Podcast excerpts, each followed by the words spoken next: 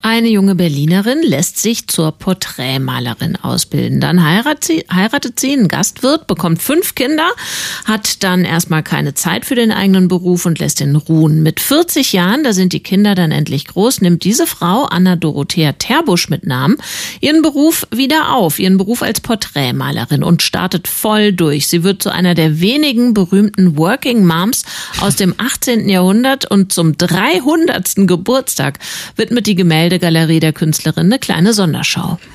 Art, aber fair. Die Radio 1 Kunstkritik. Mit Cora Knoblauch. Und die war natürlich schon da. Guten Morgen. Guten Morgen, ihr beiden Working Moms. Moin. Genau, aus dem 21. Jahrhundert. Ich kann nicht malen. Dass es überhaupt berühmte Malerinnen aus dem 18. Jahrhundert gibt, es fallen einem ja nicht so viele besonders, also besonders viele ein. Kennen wir die einfach nicht oder gab es tatsächlich so wenige? Also kennen wir die nicht mehr, ja. Und gab es tatsächlich so wenige Jein, würde ich sagen. Also bis 1919 konnten bzw. durften Frauen an deutschen Kunsthochschulen überhaupt nicht studieren. Die mussten Malerei privat lernen, wenn sie das lernen wollten. Also wenn man mal Bock hat, mit dem Thema Cancel Culture sich zu beschäftigen, da hat sie stattgefunden. Da kann man noch was lernen. Anna Dorothea Terbusch ist nun Anfang des 18. Jahrhunderts geboren, 1721 und hatte Glück. Ihr Vater war ausgebildeter Porträtmaler und unterrichtete alle seine Kinder, also seine Söhne und seine Töchter in Malerei. Ja, und dann hat sie wie die meisten Frauen damals erstmal geheiratet, Kinder bekommen, ihr habt es schon gesagt, und mit 40, da galt man im 18. Jahrhundert ja nun schon als sehr reifer Erwachsener, da hat sie sich dann tatsächlich an der damals renommiertesten Kunsthochschule Europas beworben in Paris und wurde im zweiten Anlauf auch genommen. Zuerst lehnte man sie ab mit der Begründung, Frauen können sowas gar nicht, Porträt- und Aktmalerei, das geht überhaupt nicht. Und dann unterstellte man ihr auch noch, dass das Bild, mit dem sie sich beworben hatte, also man muss sich ja mit einem Bild bewerben in so einer Kunsthochschule, dass das gar nicht von ihr stamme, weil so könne nur ein Mann malen. Die blieb aber hartnäckig und zog dann wirklich alleine nach Paris, ließ ihre Familie in Berlin zurück und studierte Kunst.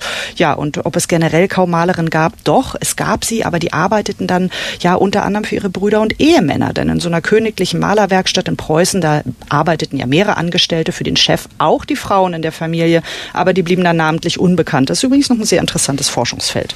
Jetzt hat Anna Dorothea Terbusch mit Mitte 40 in Paris es an die Kunsthochschule geschafft und konnte sie dann anschließend zu Hause davon leben, also in Berlin als Künstlerin? Ja, die ist dann richtig durchgestartet. Die bekam Aufträge unter anderem von Friedrich II. und auch von der Zarin Katharina der Großen. Sie malte so in Rokoko-Manier ganz viele Mitglieder des preußischen Adels.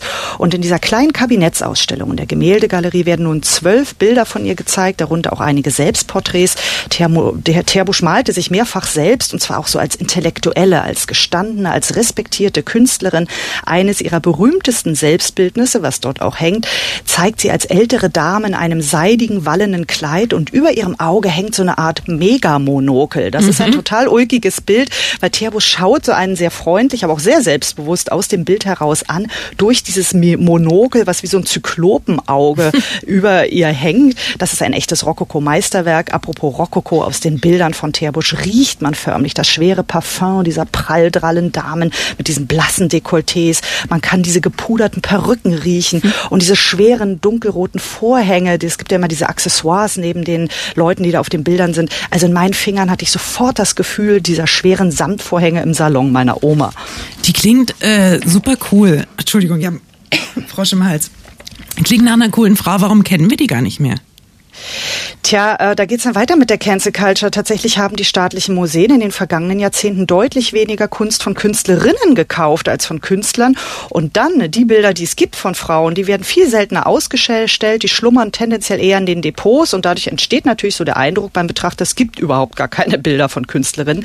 Die Berliner Initiative Fair Share, das ist eine Initiative, die sich einsetzt dafür, dass mehr Künstlerinnen gezeigt werden, die hat sich im Sommer auch schon lautstark darüber beschwert, dass die staatlichen Museen für den 300. Geburtstag von der Teerbusch jetzt keine große Retrospektive, sondern nur so eine poplige Kabinettsausstellung geplant haben. Und man muss tatsächlich auch wirklich bis in den hintersten Winkel der Gemäldegalerie laufen, um diese Teerbuschschau zu sehen. Nun ist es so, dass die Kunst des 18. Jahrhunderts nun mal ganz da hinten im Museum hängt. Wenn man das nicht wüsste, könnte man meinen, man hat die Teerbusch irgendwie versteckt da hinten neben der Besenkammer. Die Gemäldegalerie hat aber im Übrigen seit wenigen Wochen eine neue Direktorin, die heißt Dagmar Hirschfelder. Und die hat mir versprochen, sich künftig stärker dafür einzusetzen, dass Künstlerinnen in den kommenden Jahren häufiger ausgestellt werden.